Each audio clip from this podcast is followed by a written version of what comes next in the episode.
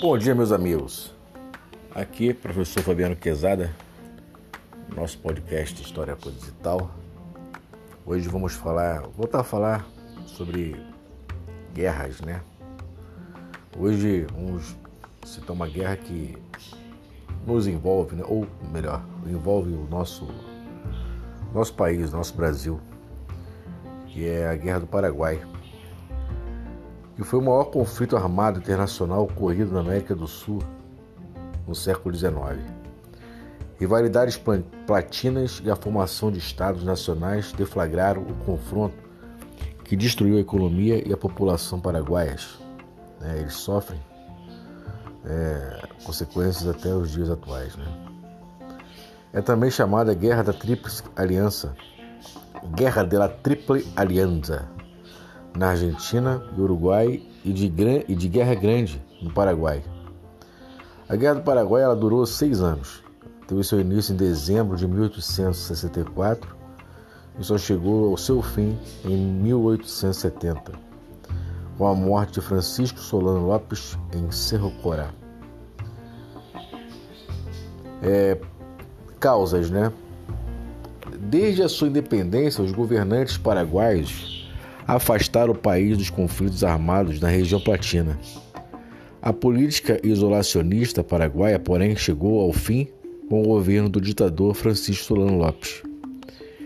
Em 1864, o Brasil estava envolvido num conflito armado com o Uruguai. Havia organizado tropas, invadido depois do governo uruguaio do ditador Aguirre, que era líder do Partido Blanco e aliado de Solano Lopes. O ditador paraguaio se opôs à invasão brasileira do Uruguai porque contrariava seus interesses. Como retaliação, o governo paraguaio aprisionou no porto de Assunção o navio brasileiro Marquês de Olinda e em seguida atacou a cidade de Dourados, em Mato Grosso. Foi o estopim da guerra. Em maio de 1865, o Paraguai também fez várias incursões armadas em território argentino com o objetivo de conquistar o Rio Grande do Sul. Contra as pretensões do governo paraguaio, o Brasil, a Argentina e o Uruguai reagiram, firmando o um acordo militar chamado de Tríplice Aliança. Antes da guerra, o Paraguai era uma potência econômica na América do Sul. Além disso, era um país independente das nações europeias. Para a Inglaterra, um exemplo que não deveria ser seguido pelos demais países latino-americanos que eram totalmente dependentes do Império Inglês. Foi por isso que os ingleses ficaram ao lado dos países da Tríplice Coroa. Olha essa. Emprestando dinheiro e oferecendo apoio militar. Era interessante para a Inglaterra enfraquecer e eliminar um exemplo de sucesso e independência da América Latina. Após este conflito, o Paraguai nunca mais voltou a ser um país com bom índice de desenvolvimento econômico, pelo contrário, passa atualmente por dificuldades políticas e econômicas, como já havia dito no início. As batalhas de guerra do Paraguai. A guerra do Paraguai durou seis anos, né?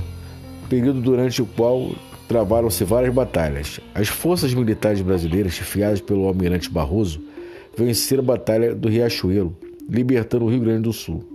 Em maio de 1866, ocorreu a Batalha do Tuiuti, que deixou um saldo de 10 mil mortos, com nova vitória das tropas brasileiras. Em setembro, porém, os paraguaios derrotam as tropas brasileiras na Batalha de Curupaite. Desentendimentos entre os comandantes militares argentinos e brasileiros levaram o imperador Dom Pedro II a nomear Luiz Alves de Lima e Silva, o Duque de Caxias, para o comando geral das tropas brasileiras. Ainda assim, em 1867, a Argentina e o Uruguai se retiram da guerra. Ao lado de Caxias, outro militar brasileiro que se destacou na campanha do Paraguai foi o general Manuel Luiz Osório. Sob o comando supremo de Caxias, o exército brasileiro foi reorganizado, inclusive com a obtenção de armamentos e suprimentos, o que aumentou a eficiência das operações militares. Fortalecidas sob o inteiro comando de Caxias, as tropas, as tropas brasileiras elas venceram sucessivas batalhas decisivas para a derrota do Paraguai. Destacam-se aí as de Humaitá, Itororó, Havaí, Angostura e Lomas Valentinas. Vitória brasileira. No início de 1869, o exército brasileiro tomou Assunção, capital do Paraguai. A guerra chegou ao fim em março de 1870, com a campanha das Cordilheiras. Foi travada a Batalha de Cerro Corá, ocasião em que o ditador Solano Lopes foi perseguido e morto. Vale lembrar que, a essa altura, Caxias considerava a continuidade da ofensiva brasileira uma carnificina e demitiu-se do comando do exército. Passou ao conde Deu, marido da princesa Isabel.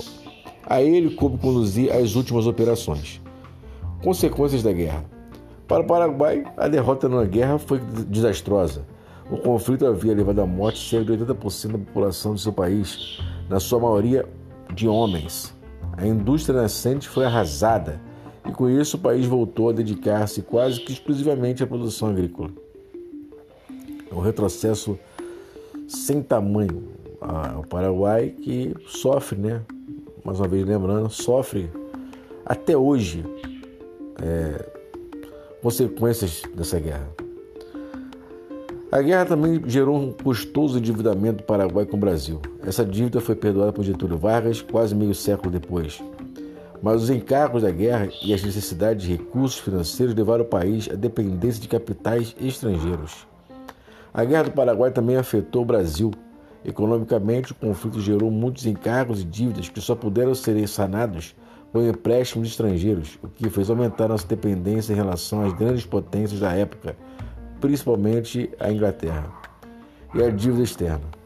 Não obstante, o conflito armado provocou a modernização e o fortalecimento institucional do Exército Brasileiro.